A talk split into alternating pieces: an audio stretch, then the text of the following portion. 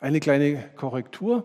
Dieses Wort, dass man total beeindruckt ist vor Schrecken, Angst, Überwältigung, Größe, heißt nicht awful, das ist ja das Gegenteil, sondern awesome. Das wurde mir, wo unser Englischexperte, also awesome sagen sie ja, wenn etwas grandios ist vor diesem oh. Awesome. Awful ist ein bisschen was anderes. ja, dritte Einheit. Wir haben davon gesungen. Gott offenbart sich auch als Heiland Gott. Dass Gott ein Heiland, ein Retter ist, ist nicht eine Rolle, die er einfach mal so eine Zeit lang übernimmt, ein Werk, das er halt mal tut in seiner langen Ewigkeit, sondern er ist nicht nur ein Täter eines Werkes, sondern er ist wirklich hier in diesem Fall ein Heiland Gott. Also das ist sein Wesen. Gott ist im Wesen ein Retter. Das heißt, das hört auch nicht auf, das gehört zu seinem Wesen dazu. Dass man jemand retten muss, setzt natürlich voraus, dass es welche gibt, die nicht errettet sind. Und dass es großartig ist, dass er solche, die selbst sich nicht retten können, von ihm gerettet werden, wird natürlich vor dem schwarzen Kontrast deutlich, dass welche nicht gerettet werden. Und das ist eine Sache, über die wir schwer nachdenken können, weil sie so ganz unserem menschlichen Denken fremd ist. Wir denken nicht in diesen Dimensionen Gottes weil er auch in seiner Wesensart schon so anders ist wie wir und wir so Stück um Stück erst in das Bild Jesu verwandelt werden. Ich bin überzeugt, dass wir eines Tages das tun werden, was wir auch jetzt gleich als Text haben werden, dass wir ihn auch nicht nur als Schöpfer, sondern als Retter, als Heiland Gott verehren werden. Ich glaube, dass wir das Heil erst dann so ganz begreifen werden, Stück um Stück. Weil erst wenn du weißt, wie schlimm diese Welt der Rebellen, unsere Welt, wir sind, und wie hoch und rein und heilig Gott ist, verstehen wir, was für eine große Kluft er überwinden musste, um zu uns zu kommen und uns in seiner Barmherzigkeit die Hand zu reichen und uns rauszuziehen.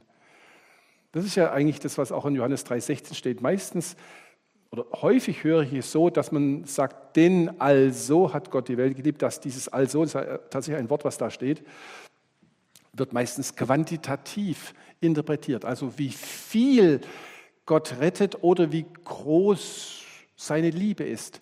Aber sie ist nicht in dieser horizontalen Dimension großartig, weil er so viele Menschen rettet, das, das tut er, sondern ihr müsst euch überlegen, dass es diese Welt ist, die die ganze Zeit gegen Gott opponiert hat. Finsternis, ja, ihr seid vom Teufel, der ist euer Vater. Immer nur, so Gott hätte jedes Recht und jede Veranlassung, jede Motivation gehabt, sich nicht nur um uns überhaupt nicht zu kümmern, sondern uns alle in den Tod zu schicken, wie er es gesagt hat, des Tages, wo du dieses Gebot vom Baum ja, übertretet, werdet ihr gewisslich sterben. Eva lässt es gewisslich schon weg. Schon war es nicht mehr ganz die Schärfe. Ja, das, ist, das müssen wir, glaube ich, noch mehr sehen und ich glaube im Himmel sehen, dass wir mal die lichten Weiden des Himmels haben und selber in sein Bild gestaltet sind, also keine Dämmung, Dämpfung mehr Abfärbung, Schmutz an uns ist, sondern wir wirklich Himmelsluft atmen, ich glaube, dann werden wir sehen, was wirklich, das hast du gemacht. Wieso? Und dann sehen wir seine Liebe und seinen Wunsch, sich zu verherrlichen darin. Und das muss man besingen. Und deswegen lesen wir jetzt einen Gedicht, vielleicht ein Gesang aus Epheser 1, ein wohlbekannter Text. Ich habe nur wohlbekannte hoffentlich genommen, sodass wir darauf aufbauend auch lernen können, wie wir selber sowas machen können. Wir dürfen ja auch Texte schreiben, Lieder, Gedichte. Ich werde euch auch immer wieder auffordern, in der vierten, in der praktischen Einheit, schreibt mal ein Gebet auf, macht euch doch mal vorher Gedanken, damit ihr nicht so daher stolpert, wenn ihr betet. Natürlich darfst du auch nur mit einem Seufzer zu Gott beten. Und auch ein dahingestolpertes Gebet hört er. Wir haben ja den Heiligen Geist, der sich für uns verwendet. Das ist alles okay. Aber das heißt ja nicht, dass ich faul bin und sage, ich, ich sage es halt irgendwie so. Man kann sich auch mal hinsetzen und sagen, wie können wir das auf eine Art und Weise sagen, die in sich wirklich das Ganze noch schöner sagt, noch trefflicher sagt, noch erhebender sagt. Und jetzt mache ich auch noch eine Musik dazu. Also in unserem Liederbuch, da sehe ich manchmal unten Komponistin und dann steht da 2018. Denke ich, ach, ja, es gibt auch heute noch Leute, die Lieder schreiben. Also ich meine, nicht jeder von euch ist dazu begabt, ich könnte es überhaupt nicht. Aber es können manche unter euch Gedichte schreiben oder Ja, ein Gebet aufschreiben. Und wenn du nur ganz normale deutsche Sprache nimmst, schreib halt mal auf und sagst, nee, das kann man besser so sagen. Nee, ich sag so, äh, ja, hier, das wechsle ich aus. Und das werden wir nachher üben. Mal ein Gebet in fünf Sätzen. Das ist toll. Wenn dann viele sich beteiligen. Wisst ihr, wenn wir zusammenkommen zur Anbetung, kommen wir zusammen nicht, weil ich eine Begabung habe, sondern komme ich, weil ich ein Priester bin. Und wer von euch ist keiner? Alle hier sind Priester. Anbetung Gottes ist kein gabenorientierter Dienst, versteht ihr das? Wenn wir Gott loben, machen wir das miteinander. Ihr habt gerade alle mitgesungen, in vollem Recht, weil ihr seid alles Priester. Und es ist eure Würde, eure Pflicht und eure hoffentlich größte Freude. Lesen wir Epheser 1 ab Vers 3. Ich habe den Text schon grafisch so gegliedert, dass ihr seht, dass er strukturiert ist und da gehen dann auch die einfachen Beobachtungsfragen dann hinein. Ein schöner Text. Gepriesen sei der Gott und Vater unseres Herrn Jesus Christus, der uns gesegnet hat mit jeder geistlichen Segnung in den himmlischen Örtern in Christus Jesus, wie er uns auserwählt hat vor Grundlegung der Welt, dass wir heilig und tadellos seien vor ihm in Liebe und uns zuvor bestimmt hat zur Sohnschaft durch Jesus Christus für sich selbst, nach dem Wohlgefallen seines Willens, zum Preise der Herrlichkeit seiner Gnade.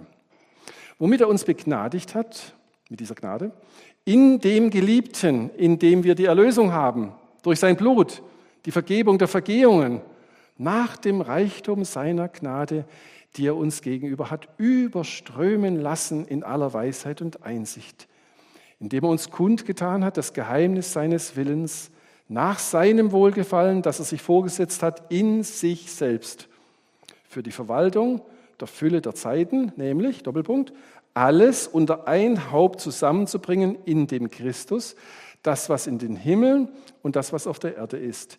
In ihm, in dem auch wir ein Erbteil erlangt haben, die wir zuvor bestimmt sind nach dem Vorsatz dessen, der alles wirkt, nach dem Rat seines Willens, haben wir gerade zitiert vorhin, damit wir, das ist der Zweck, damit, ja, damit wir zum Preise seiner Herrlichkeit sein, die wir zuvor auf Christus gehofft haben, indem auch ihr, nachdem ihr gehört habt, das Wort der Wahrheit, nämlich das Evangelium eures Heils, indem ihr auch, nachdem ihr geglaubt habt, versiegelt worden seid mit dem Heiligen Geist der Verheißung, der das Unterpfand unseres Erbes ist, zur Erlösung des erworbenen Besitzes, zum Preise seiner Herrlichkeit. Das ist ein Gedicht, ein Lied wahrscheinlich, das die Gemeinde hatte. Es ist ein einzelner Satz, ein einziger Satz. Wir lernen ja in der Sprache, der Satz ist die kleinste Sinneinheit, also wo wir etwas mit Sinn sagen können. Und wie kann man die Strophen finden? Ich habe sie schon gegliedert, so ist es nicht ganz so schwer, aber woran erkennt man das? dass das so eine gute und richtige Teilung ist. Sie sind ja nicht gleich lang, ja. Äh, man kann nicht Wörter abzählen durch drei Teilen, dann kriegt man es nicht hin. Woran erkennt man es? Um was geht es in dem Lied und woran strukturiert sich dieses Lied? Jawohl. Wie nennen wir es in einem Lied so etwas? Ein Refrain. Haben wir gerade gesungen. Ne? Wir, haben, haben, wir haben fünf verschiedene Strophen gehabt mit fünf verschiedenen Inhalten über den Schöpfergott, den Heilandgott und unsere Szene später im Himmel. Und dann kam immer das Gleiche hinterher. Das war der Refrain, den wir hatten in dem Lied. Ja? Der Refrain ist also eine Wiederholung, kommt bei jedem Vers extra nochmal vor und ist damit die Hauptbotschaft. Da eint sich alles, was wir von verschiedenen Seiten betrachten.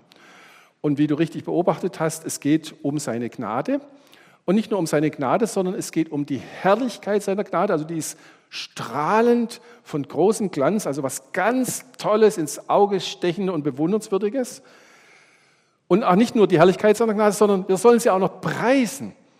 Dann haben wir es. Also Gnade, nein, herrliche Gnade und eben gelobpreiste, angebetene Gnadenherrlichkeit.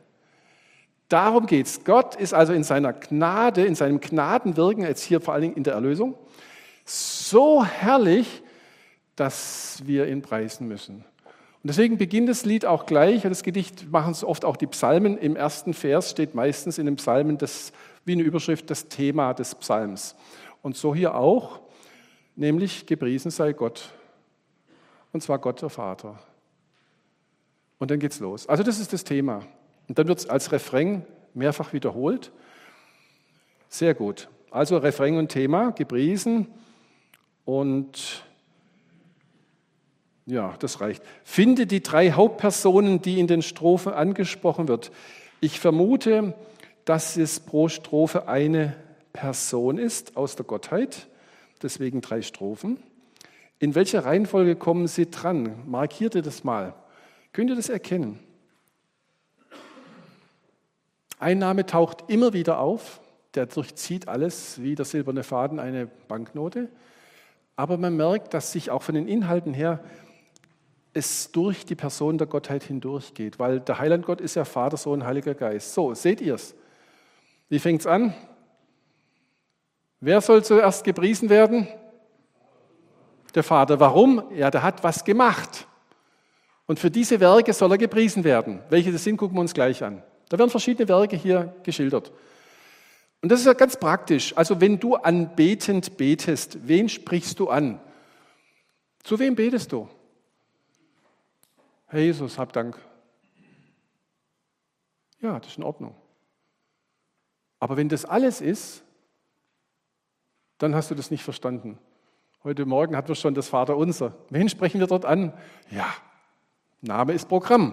Vater unser. Wir sagen nicht Jesus unser oder Sohn unser. Wir sagen Vater unser. Also, ihr dürft und solltet zuallererst hier, zuallererst den Vater ansprechen in eurem Preis seiner Gnade. Der Vater ist der Gott, der voller Gnade ist und dessen Gnade herrlich ist. Und der ganz spezielle Werke tut. Die gucken wir uns gleich an. Im zweiten Absatz, was vermutet ihr? Da lesen von Erlösung, von Blut und von Vergebung und Erbteil und so weiter. Wo passt das am besten dazu? Zum Sohn, oder? Ja, bitte, nur er ist Mensch geworden, nur er ist gestorben, nur er hat sein Blut gegeben. Er ist der Erbe Gottes und wir sind Miterben mit ihm. Wenn wir in Christus sind, sind wir auch Miterben. Klare Beweisführung durch Paulus. Also da geht es in der zweiten Strophe vor allen Dingen um den Sohn Gottes. Der hat im Heil auch enorm viel gemacht. Das ist übrigens der dickste Absatz. Seht ihr das? Weil er hier in der Sendung Gottes tätig wurde. Er steht da auch am meisten.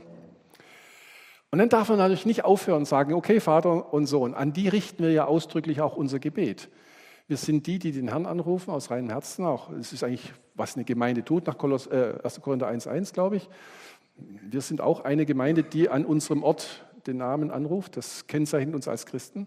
Wir rufen auch zum Vater, wir rufen nicht zum Heiligen Geist. Kein einziges Beispiel oder Gebot ist dafür da. Aber hier kommen Dinge und dann steht Vers 13, bleibt ja nur noch der übrig, ja? steht hier, mit dem Heiligen Geist der Verheißung.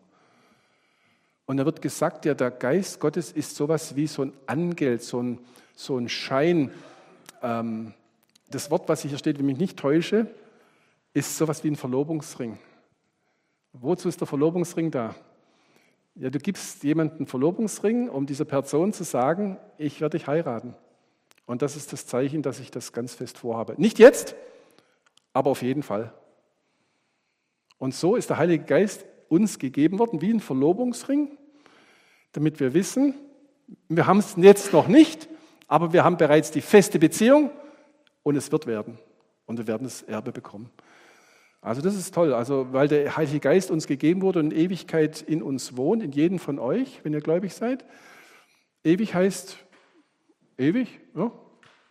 Gibt ja Leute, die meinen, man kann das ewige Leben bekommen und dann kann man es auch wieder verlieren. Und dann komme ich in die Hölle. Ja, natürlich. Wenn man das ewige Leben nicht hat, kommt man in die Hölle. dann hockt der Heilige Geist in der Hölle, ja. Weil er bleibt ja bei mir. Ja? Macht nicht so viel Sinn, oder? Und dann gibt er mir einen Verlobungsring und sagt, nee, ich habe eine schönere. Ich habe mir eine andere Gemeinde gesucht. Ich komme noch mal runter, sterbe noch mal für eine andere, ja, oder diesmal nehmen wir die Engel übrigens dran, nicht die Menschen. Es ist alles so unsinnig, oder? Und das ist das Werk des Heiligen Geistes, uns sicher zu machen, dass wir wirklich jetzt mit ihm auf ewig verbunden sind, mit dem Verlobungsring. Die Hochzeit steht noch aus, haben wir noch nicht. Aber ihr wisst ja, im Judentum war sich verloben schon feste Beziehung. Man konnte nur durch Scheidung sich aus der Verlobung lösen. So war die Gedankenwelt hier. Also so haben wir hier Vater, Vers 3 bis 6, Sohn, der Geliebte, Vers 7 bis 12 und den Heiligen Geist. Aber ich habe schon gesagt, da ist noch so eine Note, die sich durchzieht. Ich habe das so formuliert, entdecke die Zentralperson dieses Loblieds. Da steht nämlich immer wieder in sowieso, in sowieso, in sowieso, in sowieso. Von wem ist hier die Rede? Geht mal den Text durch mit dem Farbstift und schaut euch das mal an, wo das steht. Wir machen das natürlich gemeinsam ich mache es auch mit dem Mikrofon. Er könnte mal ein bisschen vorauseilen. Ich werde dann anfangen, hinterher zu lesen. Habt ihr es gefunden? Wer ist es in? Immer Christus. Immer Christus. In Christus. In Christus. In Christus. Dauernd wird es erwähnt. Ja, neunmal steht in ihm oder in dem Geliebten oder in Christus, ist ja immer das Gleiche.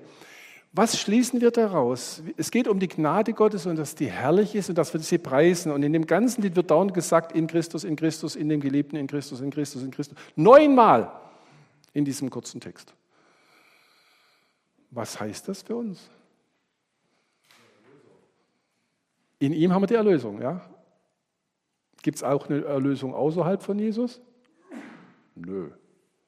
Und so kannst du durch alle Dinge durchgehen. Offensichtlich hat es Gott, dem Vater, wohlgefallen, dass alles, was er verschenkt an herrlicher Gnade, nur innerhalb von Christus zu haben ist. Wer nicht in Christus ist, hat gar nichts. Da guckt Gott nicht hin, segnend mit seiner Gnade.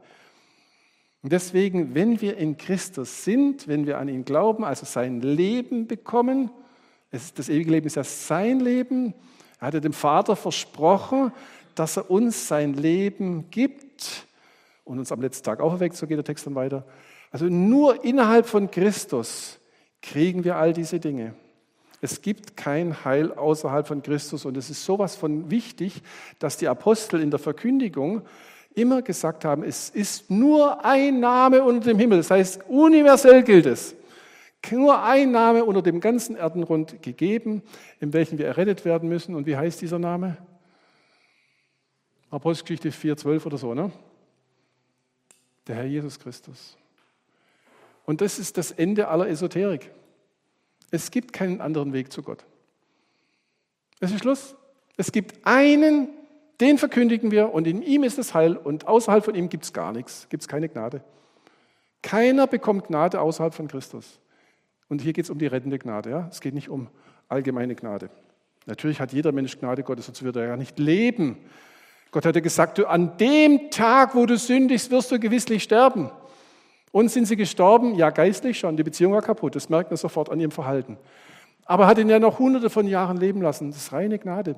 Dass ein Mensch heute lebt, wenn er geboren wird, schon neun Monate auf dem Buckel hat, im Bauch der Mutter, dass er überhaupt lebt, ist ein Gnadenerweis Gottes. Und es ist ja noch kein Gläubiger, ja erstmal ein Menschlein, was geboren wird. Um Zeit zu geben, dass er den Tag des Heils wirklich ergreift dass er die Botschaft hört, sich beugt für seine Sünden, Jesus annimmt und dann in Jesus alles bekommt, was Gott schenkt in seiner Gnade. Es gibt keinen anderen Weg. Es gibt keinen anderen Weg. Also das hat Gott wohlgefallen. Der Name Christus steht ja fünfmal da, könnt ihr euch anstreichen. Einmal steht der Geliebte, Vers 6 da am Anfang der zweiten Strophe. Also alles in ihm, nichts außerhalb von ihm. Das ist die anstößige Exklusivitätsbotschaft der Christen. Dafür werden wir noch richtig fett Ärger kriegen, glaubt's mir. Das war damals so, das ist heute so. Wer sagt nur in Jesus? Oh oh. Ich habe mal eine Wallfahrt nach Israel gemacht. Ich habe sowas nie in meinem Leben machen müssen, weil ich das eigentlich nicht so toll fand. Und dann hatte ich plötzlich einen Roger Libby und einen Wim Hoddenbach als Lehrer und Reiseführer. Und dann sind wir da runtergeflogen, ne, des Nachts nach Tel Aviv und haben uns dann fünf Tage nur Süden angeschaut, vor allem Jerusalem. Man, man wird zu einem Hobbyarchäologen, es geht gar nicht anders. Also es war so begeistert. Jeder Stein wurde umgedreht und erklärt. Roger Libby konnte über jeden Stein eine halbe Stunde referieren. Das war faszinierend. Aber das Heil ist heute nicht nur den Juden. Man sagt dann häufig, und das hört man auch dann oft von so Israel-Begeisterten, Das ist das Volk Gottes und ist das so aktuell geworden, weil sie jetzt so angegriffen wurden. Viel wieder diskutiert und gesprochen darüber. Geh mal da unten auf den Tempelplatz. Ich stand da. Dann begegnest du Juden, die müssen ein bisschen heimlich tun, vor allem dürfen sie nicht beten, das ist verboten. Und dann triffst du Araber, die da auch auf uns zukamen und uns ein bisschen erklären wollten, wahrscheinlich gegen, gegen das da. Ne? Und da hat der Araber gesagt, nee, hier gab es nie einen jüdischen Tempel. Noch nie waren Juden hier, das ist alles gelogen. Hier war nichts, hier, hier, hier war Mohammed. Ist mit seinem Pferd gen Himmel geritten. Der Hufschlag ist noch dort im Ham El Sharif, da in dem Felsendom, Goldkuppel da zu sehen. Ja. Ja, und dann hören wir von Rosh Lebi, dass man hier genau sehen kann, wo der Tempel stand und hier die Bundeslade in dieser Vertiefung stand. Und da habe ich mir gedacht, um jetzt rauszukriegen, was stimmt, müsste ich eigentlich nur eine Frage stellen. Was denkst du über Jesus Christus, den Sohn Gottes? Ich glaube, die Steine werden geflogen. Der orthodoxe Jude, der da oben ist, wenn er überhaupt oben ist, manche wollen da nicht hin, weil sie vermuten, dass da noch die Tschechiner-Wolke ist, also sie wollen da gar nicht so nahe ran. Der orthodoxe Jude würde, würde mich steinigen wollen. Also die Orthodoxen bespucken die Christen in Jerusalem, ja, wie ihr vielleicht schon mal gehört habt, weil sie denken, Jesus Christus, den die verehren, ist ja ein Mensch und von da ist es Götzendienst und Götzendiener sind zu töten. Eindeutig. Ja. Dann frag mal einen Muslim, was denkst du über den Sohn Gottes Jesus Christus? Dann wird er sagen, guck mal, die Inschrift da oben um den Felsendom rum. Da steht, Gott hat keinen Sohn. Das ist muslimisches Grundbekenntnis. Das heißt, diese Religionen gehen aus dem Segen Gottes weg oder sind noch nie dort gewesen. Sie gehen dran vorbei. Nur in ihm. Also wer zum Tempelberg nicht auch noch Golgatha hinzunimmt, rennt voll am Heil vorbei. Und wir kennen Golgatha. Es ist der Geliebte, in dem wir die Erlösung haben durch sein Blut, die Vergebung der Vergehungen nach dem Reichtum seiner Gnade. Und deswegen besingen wir die Erlösung, die er gemacht hat. Deswegen besingen wir sein Blut, dass er gestorben ist. Deswegen feiern wir miteinander Abendmahl. Heil, liebe Priester, ja, euch, ich meine euch alle. Kommt, feiert das Abendmahl. Wir gedenken der Erlösung, der Vergebung, die durch sein Blut ist. Also am Sohn entscheidet sich alles. Nur in ihm ist das Heil zu haben. Wenn du ihn nicht hast, da kannst du orthodox sein und die oder jene Religion und so haben. Es ist völlig daneben nicht heilserlangend. Was ist die regierende Mitte dieses Loblieds? Ein bisschen komische Bezeichnung vielleicht, vielleicht wisst ihr nicht, was ich will. Also hier wird ja irgendwas beschrieben, dass irgendwas sei und gemacht wird. Wer hat das ausgelöst? Wer betreibt das? Wer entscheidet? Wer ist hier die treibende Kraft? Das meine ich. Das ist die regierende Mitte, also die entscheidet, wie das Ding läuft. Wer? Und woran kann man das erkennen? Schaut mal. Das ist jetzt nicht ganz mehr so einfach, vielleicht weil es jetzt seltener vorkommt. Aber es ist sehr eindeutig. Man kann es mit einer anderen Farbe sich schön anmarkieren. Um wen geht es hier? Wer entscheidet hier? Wer regiert? Und ich habe es euch ja schon geholfen. Achte und markiere Wörter zur Wortfamilie Willen. Also wessen Wille wird hier beschrieben? Wer hat das gewollt, dieses, was hier besungen wird? Dass sich Gott in seiner Gnade und der Herrlichkeit seiner Gnade offenbart. Wer wollte das? Der Vater? Der Vater? Sagt, sagt immer den Vers dazu, dass es alle finden.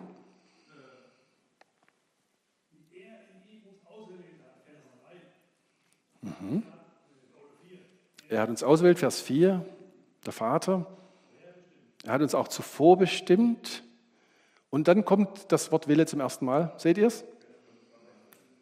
Nach dem Wohlgefallen seines Willens oder nach seinem wohlgefälligen Willen, wie man will. Also das, der Wille ist nicht einfach, der will was, sondern es ist der beste, perfekteste und schönste und angenehmste und was man sich vorstellen, Wille. Also das Beste, was sich Gott vornehmen konnte, das hat er hier gemacht. Dann, wo findet man noch das Wort Willen? Vers 9, liest du mal vor. Und da kommt schon wieder der Wohlgefallen indem er uns kundgetan hat, das Geheimnis seines Willens nach seinem Wohlgefallen, das er sich vorgesetzt hat in sich selbst. Mit wem hat Gott Rat gefasst, sich beraten, als er dieses Ding nach seinem Willen beschlossen hat? Das machen wir jetzt, das will ich. Mit sich selbst. Kann sich Gott mit sich selber beraten? Ja, es sind immerhin drei. Also das Heilswerk ist auch ein Dreieinigkeitswerk. Wir haben es in der Schöpfung schon gesehen, dass Gott der Vater erschafft durch den Werkmeister, das ist der Sohn, durch den er die Welten gemacht hat, Hebräer 1, und der Heilige Geist ist auch schon da und schwebt über den Wassern. Also die äußeren Werke Gottes im Schöpfungswerk sind ein Trinitätswerk und in der Erlösung ist es auch ein Trinitätswerk mit Vater, Sohn, Heiligem Geist. Hat sich mit sich selber beraten vor aller Zeit, da gab es dich und mich noch gar nicht. Hat dich nicht fragen müssen. Mich hat er auch nicht gefragt. Kannst du dir das vorstellen? Das macht er einfach. Und ich frage dann immer, warum? Und dann muss ich sagen, ich weiß es nicht, kann mir nur sagen, weil er mich liebt, hat er mich gemacht und hat mich gerettet und mich dem Sohn gegeben. Der Sohn hat mich angenommen, weil ich ein Liebesgeschenk des Vaters an ihn war. Er ist für mich gestorben. Jetzt gehöre ich zu ihm, ich bin in ihm und hat eine grandiose Zukunft vor mir, wo ich ihm gleichgestaltet sein werde. Das ist natürlich nicht etwas, was man sofort versteht, wenn man gläubig wird.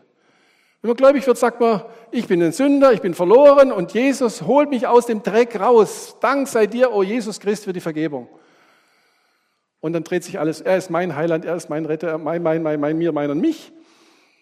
Wie einfach ein Kind ist. Habt ihr mal Kinder beobachtet, wenn sie klein sind? Die kennen nur sich. Wenn ein Kind anfängt, auch zu merken, oh, das sind noch andere Individuen und ich bin von denen getrennt und so, dann merkt man, ah, oh, das Kind wächst, es reift. Und das ist beim Christen auch so. Irgendwann merkt man, das Heil ist nicht alles passiert, diese grandiose Geschichte, wegen mir, sondern da ist ein viel größerer Plan, der von Ewigkeit zu Ewigkeit geht. Und ich bin hineingeschlossen worden als Liebesobjekt des Vaters, den er dem Sohn gegeben hat. In Johannes 17, vorhin sprachen wir über Johannestexte, gell? Irgendjemand liest Johannes gerade? Wo war das? Da steht Johannes 17, genau da steht es ja, dein waren sie, mir hast du sie gegeben. Und dann spricht in dem ganzen Gespräch, Johannes 17, von den Seinigen, die ihm gehören, die ihm der Vater gegeben hat. Das ist atemberaubend, wenn du dazu hören kannst, was die da vor aller Zeit beschlossen haben. Und jetzt in der Zeit passiert es. Und zwar so sicher, dass er sagt, ist schon vollbracht, obwohl er noch ans Kreuz gehen musste. Also das Wohlgefallen seines Willens, das Geheimnis seines Willens, Vers 9, Vers 11, der Rat seines Willens. Also im Heilswerk Gottes geht es zuallererst und ich würde sagen hauptsächlich um Gottes Willen, nicht um deinen und meinen Willen. Der wird dann auch gebracht. Aber er wird hier überhaupt nicht erwähnt. Also in dieser Anbetung guckt der Anbeter von sich weg und sagt nicht, ja, ich habe mich für Jesus entschieden. Preis den Herrn, dass ich das geschafft habe. Nö, der Mensch wird nicht gepriesen sondern der, der dich in Liebe ergriffen hat vor aller Zeit, der wird gepriesen für seine Gnade. Also Anbetung ist immer anti-egoistisch, von sich wegblickend. Wenn der Mensch nur den Menschen anschaut, kann er verliebt sein, aber er wird nie Erfüllung finden, wirkliche. Nur zeitliche, in der Ehe zum Beispiel, guten Freundschaften auch, in der Gemeinde auch, in der Bruderliebe. Aber die tiefste Erfüllung, die wir Menschen brauchen, ist, dass wir Gott anschauen. Gut, jetzt habe ich da so eine schwierige Tabelle mit Blick auf die Uhr, da müssen wir rangehen. Die Bedeutungsfragen machen wir wahrscheinlich gar nicht, aber jetzt müsst ihr noch ein bisschen graben. Ich bin der Meinung, man kann vertreten, dass hier, wie ihr selber gesehen habt, es drei Personen sind. Die könnt ihr da mal oben in die Tabellenköpfe reinschreiben. Das sind die drei Personen der Gottheit, von links nach rechts in der Reihenfolge, Vater, Sohn, Heiliger Geist. Das ist nicht so schwer, das haben wir schon rausbekommen man könnte vielleicht, vielleicht stimmt es nicht ganz genau, aber man könnte mindestens drei Werke, wo sich die Herrlichkeit seiner Gnade zeigt, hier erkennen. Wenn wir da erstmal in den Text reingehen, Vers 3, sieht man, dass da so ein, so ein allgemeines, also sagen wir mal, ein Rundumschlag gemacht wird. Da wird ja gesagt, er hat uns gesegnet mit jeder geistlichen Segnung. Ja gut, wenn es jede ist, dann ist da nichts ausgeschlossen. Also wenn du sozusagen alles mal sagen willst, dann musst du erstmal den Vater preisen. Alles, was wir haben an Segnungen, kommt alles vom Vater. Also da bist du nie an der falschen Adresse, wenn du sagst, Vater, danke für, und dann kommt irgendeine Segnung, die du erfahren hast. Da kannst du sagen, Herr, danke für das Brot, das jetzt auf dem Tisch liegt. Da kannst du sagen, danke Herr für den Partner, danke für die schöne Morgenstunde, danke für meinen Job, danke dafür das neue Auto, danke für meine Kinder. Du kannst alles, was du hast an geistlichen Segnungen, und dazu gehören Frauen und Kinder auch, auch wenn sie irdisch da sind, aber es sind geistliche Segnungen, ganz eindeutig, kannst du alle nehmen. Also gewöhnt euch an, den Vater für alles, was ihr empfangt, aus seiner Gnade zu danken. Beim Tischgebet, beim Morgengebet, beim Abendgebet und so weiter. Dankt dem Vater. Machen wir im Vater unser auch.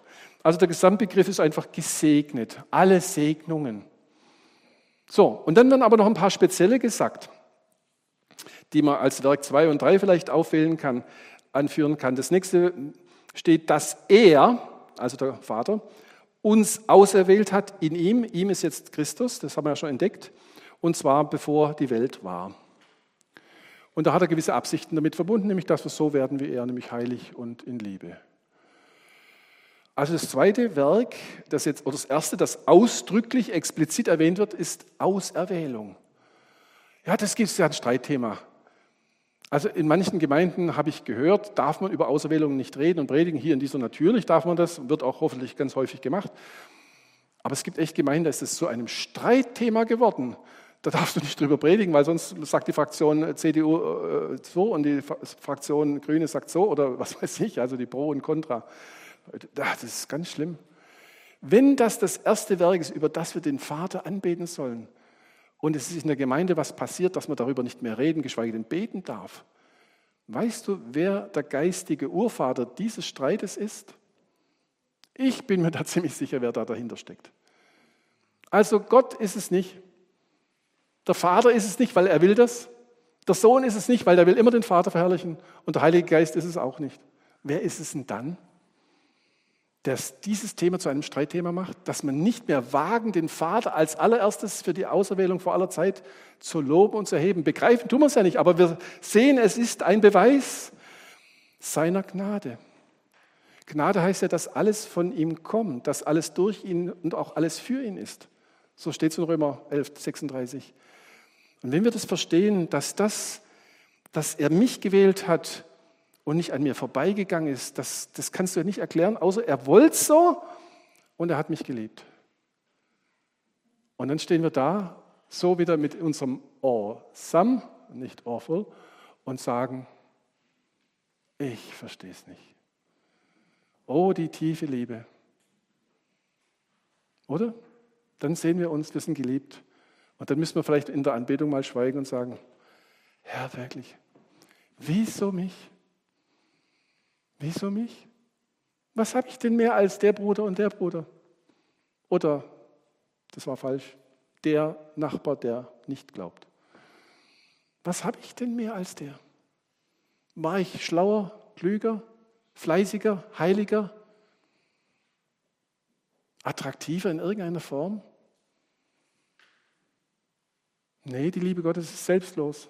Sie liebt, weil er Liebe ist. Nicht, weil du liebenswürdig bist. Er macht dich liebenswürdig. Und das werden wir im Himmel erleben, wenn wir dann am Vaterherzen Gottes sitzen. Das nächste Werk heißt es, und uns zuvor bestimmt hat. Also ihr, ihr seht die Zeitformen, es sind Perfektformen, also das ist ein Geschehnis in der Vergangenheit, das Auswirkungen hat in die Gegenwart. Das ist perfekt. Ist gut übersetzt. Also Auserwählung ist in der Vergangenheit geschehen, hat aber Auswirkungen bis heute in aller Ewigkeit. Und jetzt auch hier zuvor bestimmt hat, es ist schon längst geschehen, aber hat Auswirkungen bis in alle Ewigkeit. Und zwar hat uns bestimmt zur Sohnschaft. Also er gibt uns den Platz, den sein Sohn hat, wobei sein Sohn immer einzigartig bleiben wird als erster unter den Brüdern. Nur er wird Gott bleiben. Geht ja nicht anders. Wir werden nie zu Göttern werden. Aber sozusagen so eng wie möglich bringt er uns an Gott ran, damit wir auch wirklich gute Ehepartner des Herrn Jesus, der ja Gott und Mensch ist, sein können. Petrus formuliert es ganz atemberaubend steil und ich kann es nicht erklären. Da sagt er, wir sind teilhaftig geworden der göttlichen Natur. Nicht Götter geworden, Vorsicht.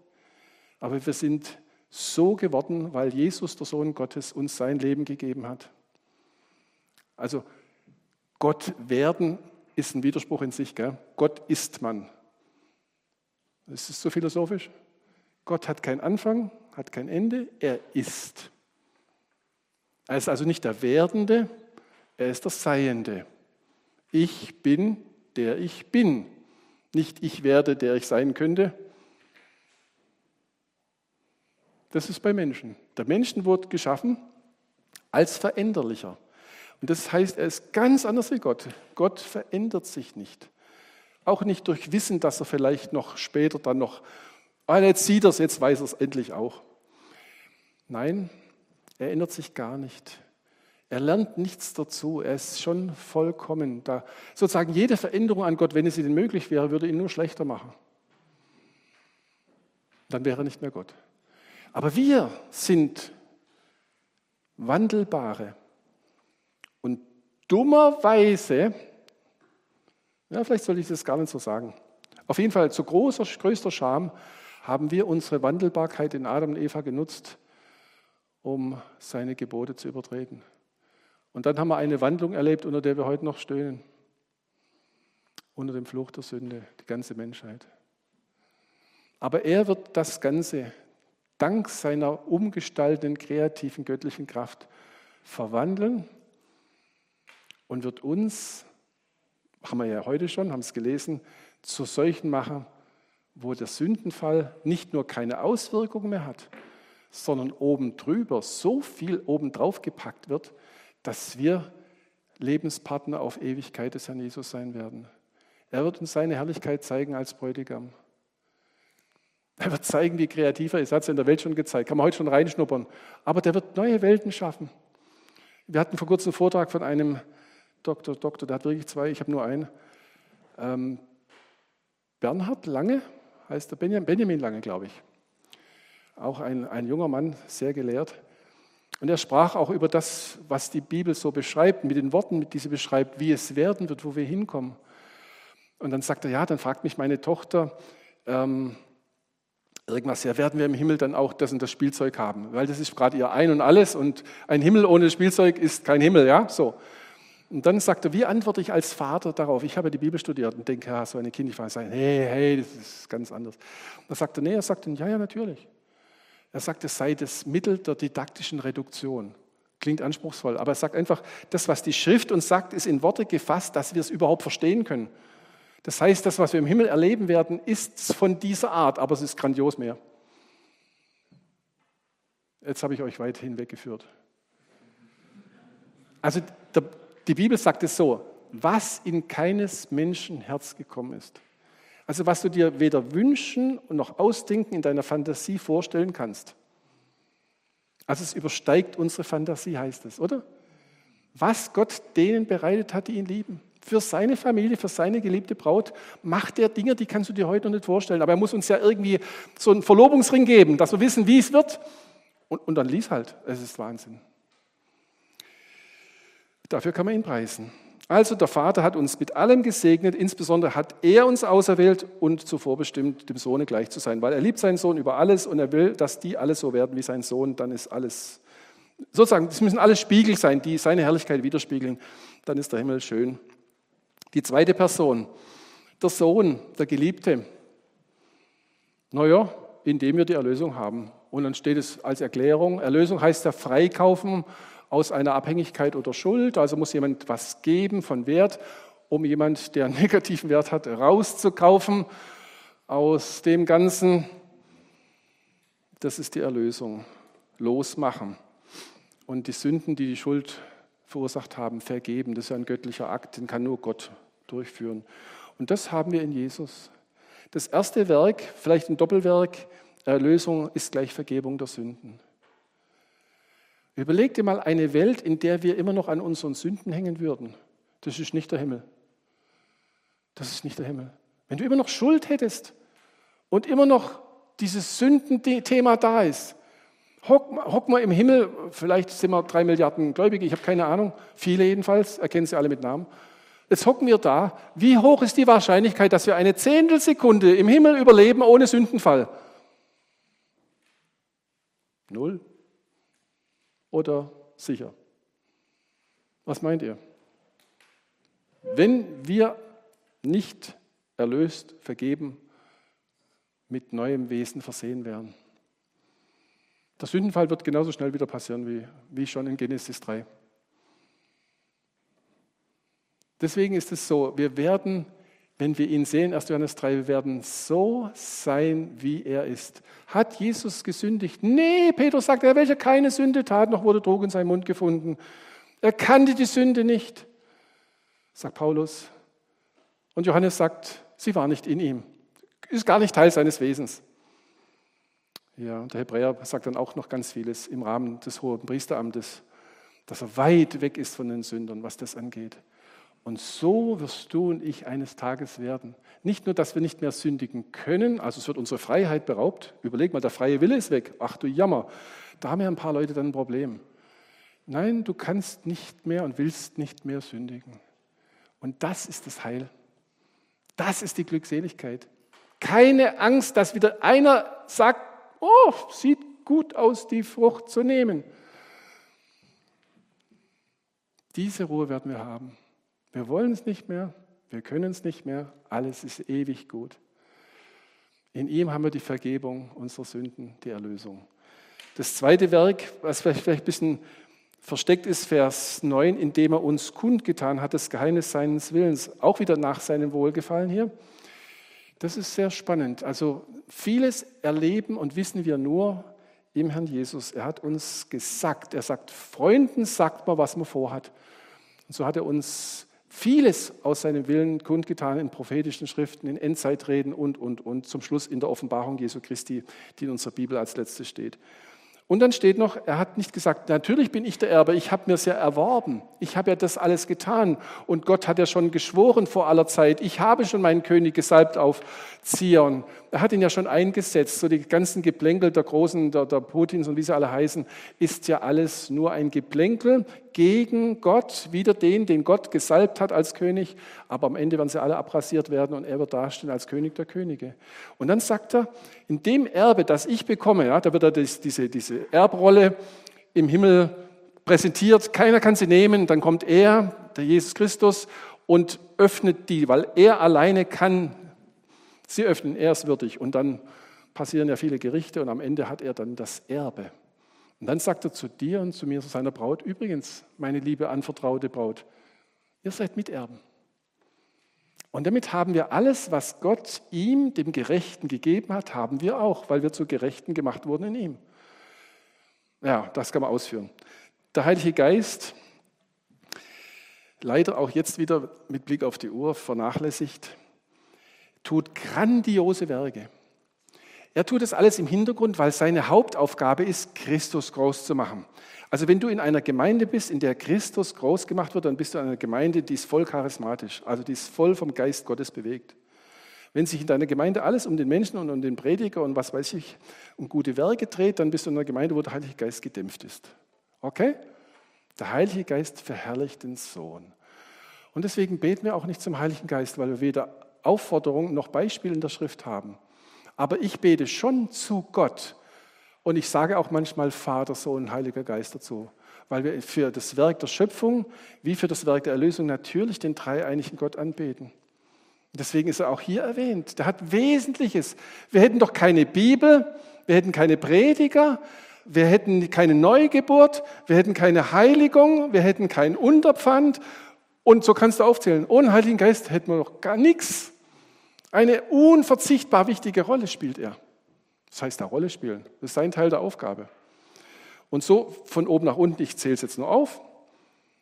Er weckt den Glauben, und zwar aus dem Wort Gottes. Das hat er ja selber gegeben durch Inspiration und das lässt er auch durch die Begabung des Evangelisten und Lehrers auch verkünden. Und er öffnet auch das Herz, dass jemand es dann hört und versteht und wenn das geschieht, dann zweites Werk, er versiegelt dann den Glaubenden. Ein Siegel ist eine Besitzanzeige. Also man hat Gefäße, wo irgendwas Wertvolles drin war, mit dem Namenszeichen des Besitzers versiegelt. So, halt die Finger weg, ja, das gehört mir. Kein anderer darf da rankommen.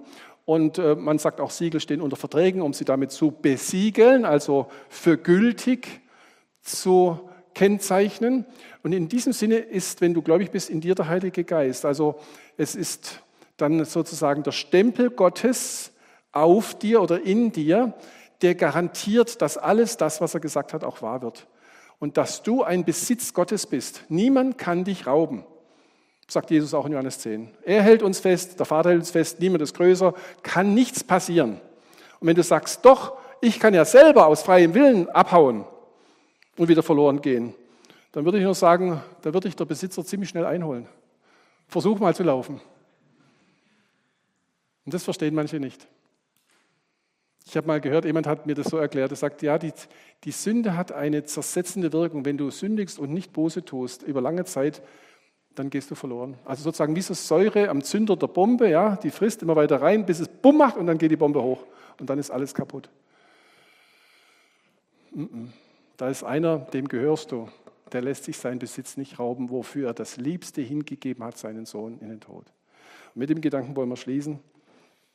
Ihr könnt ja mal versuchen, das zu lesen, da unten ist nicht ganz so scharf. Ich fand das toll. Auch das ist eine Anbetung Gottes, dass man in dieser Kunstform, in dem Fall Worte Gottes, aufschreibt, schöne Spruchkarten macht, gibt es ja auch.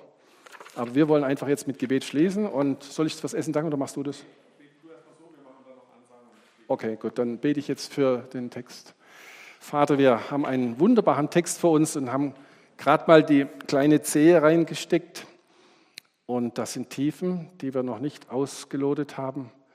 Aber es geht um deine Herrlichkeit, um deine Gnade. Und das ist nicht irgendwie ein fremder Text, sondern wir sehen uns darin. Du hast ja uns diese Gnade erwiesen. Herr, gib, dass wir wirklich dankbare und anbetende Priester sind. Danke für dieses Amt. Das ist jetzt nicht nur Pflicht, Herr, das ist auch größte Freude, dir für die vielen Dinge zu danken, von denen wir gelesen haben, aber sie noch gar nicht erfahren haben. Wir freuen uns auf diese grandiose Zukunft. Amen.